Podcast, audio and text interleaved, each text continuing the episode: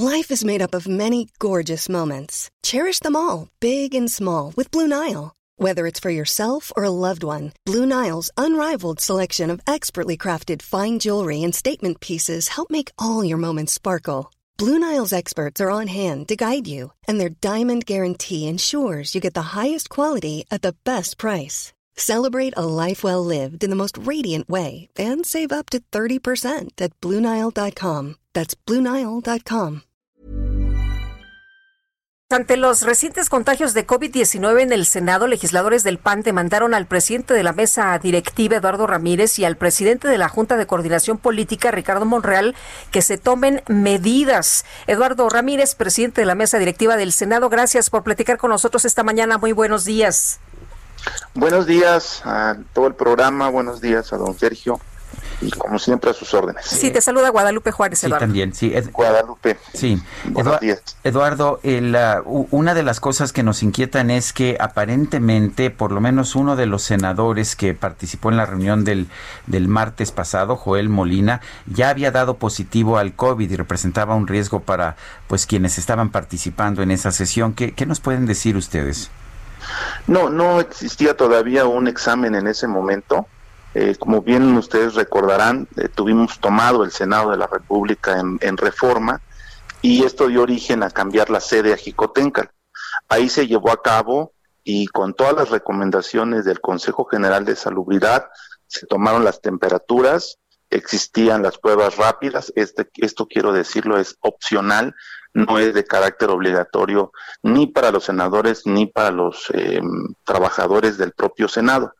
Sin embargo, eh, la sesión se llevó a cabo, fueron horas prolongadas, eh, concluyó la sesión, el senador Joel Molina, quien nos une una gran tristeza por la irreparable pérdida, estaba en condiciones de salubridad perfectas, no tenía ni un solo síntoma, Tan es así que estuvo durante la sesión y bueno, eh, se llevó a cabo, se concluyó y posteriormente eh, se dieron resultados en donde la mesa directiva, la senadora Lupita Saldaña, a quien ya nos ha comunicado, se volvió a hacer una prueba de PCR y salió negativo, y otros dos senadores más que están prácticamente en cuarentena. Esto se llevó a cabo dentro de las instalaciones del propio Senado em, algunas pruebas y otras las hicieron por su lado. Las PCR, como se les conoce, fueron son las más certeras y en estas han salido negativo eh, concretamente una senadora. que viene? Se tomaron decisiones importantes, la Junta de Coordinación Política, donde estuve presente, donde las sesiones en el Senado serán a partir de ahora menos de cuatro horas, eh, quienes acudan al recinto será obligatorio, ya no será opcional la medida de, del examen y esto nos va a dar la oportunidad de continuar con nuestras actividades legislativas. El Senado, como la Cámara de Diputados, están considerados como una actividad esencial y pues tenemos muchos pendientes que sacar aún y lo haremos con la responsabilidad del cuidado que amerita cada uno de nosotros y de quienes nos acompañan como en el equipo laboral. Eduardo, la Secretaría de Salud les dio el visto bueno para llevar a cabo la sesión, tengo entendido. Eh, ¿Cómo les avisó? ¿Qué, ¿Qué, información tuvieron ustedes antes de llevar a cabo esta sesión y cuáles fueron las acciones que realizó la Secretaría para darles el visto bueno? Eh, Guadalupe es muy sencillo. Eh, la Secretaría de Salud verifica si están tomándose las temperaturas, si están eh, pues, el gel antibacterial presente, que no existan más de 50 personas en un recinto cerrado, que en esta que en esta decisión pues es responsabilidad de cada senador. Se les hace la recomendación no estar más de 50 personas, incluso lo hemos sufrido en sesiones anteriores y a veces pues existen de las personas que nos autoriza o nos recomienda la Secretaría de Salud es un dictamen que nos otorga que, se pueden llevar a cabo las sesiones, sin embargo, pues la responsabilidad es de cada uno también de asumir este compromiso. Quiero expresar que este dictamen se nos hizo llegar vía oficial, está en manos del Senado y se tomaron en cuenta las recomendaciones que, que solicita salud.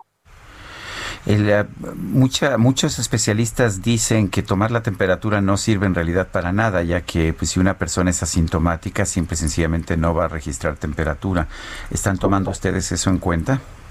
Bueno, a partir de este momento nuestras decisiones van a ser más contundentes.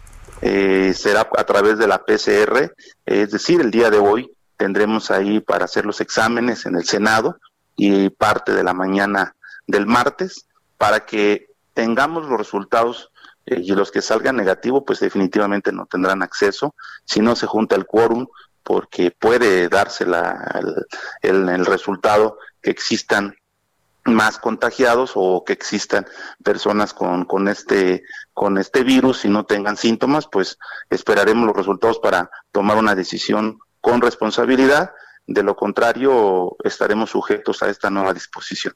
Eduardo, ¿qué le responderías a, quienes en redes sociales, a quienes en diferentes espacios han estado discutiendo sobre este tema de que obligaron a los legisladores a estar presentes con el afán de que pues eh, tomara la decisión de la desaparición de los fideicomisos sin importar la salud? No, a nadie se le obliga. Todos tenemos una responsabilidad que cumplir.